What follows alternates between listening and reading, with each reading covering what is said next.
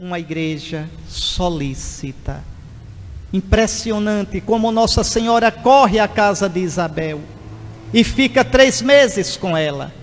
Na verdade, ela corre à casa de Isabel por quê? Não é primeiramente para servir, ela corre para ver o sinal. O anjo lhe dera um sinal.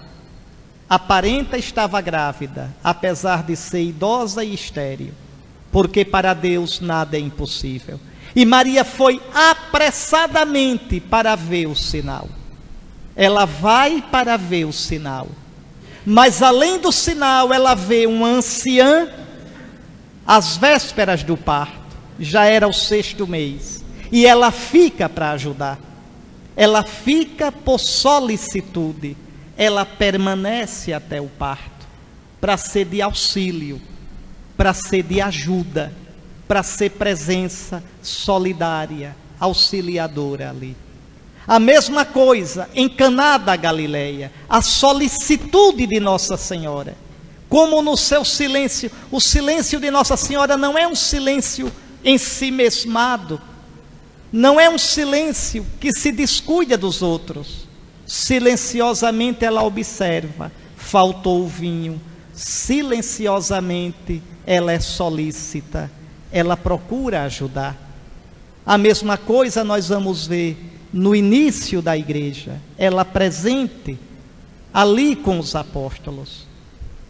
Vamos ver Nossa Senhora, repito ainda a imagem, no Apocalipse, em dores de parto, solícita, presente na história da igreja.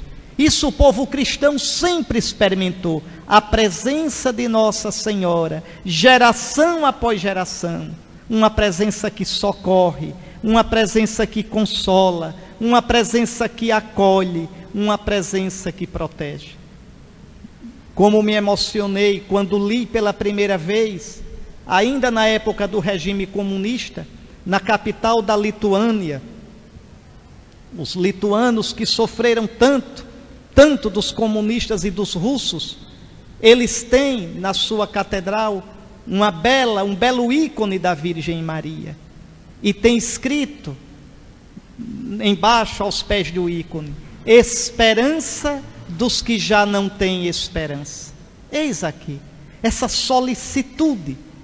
O povo cristão sempre soube que pode contar com a mãe de Jesus, porque ela é mãe da igreja porque ela é socorro, cuidado, esperança.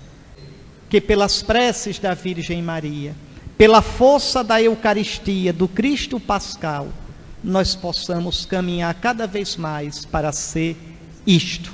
Nunca seremos plenamente isto neste mundo, nunca. Mas também nunca devemos nos cansar, rezando e colocando a esperança no Senhor, buscando a força dos sacramentos, nunca devemos nos cansar de caminhar sempre mais, mais neste sentido, com este objetivo. E que assim possamos, possa esta igreja um dia, com a Virgem Santíssima na glória do céu, cantar o louvor eterno do Pai, do Filho e do Espírito Santo, que vive e reina pelos séculos dos séculos. Amém.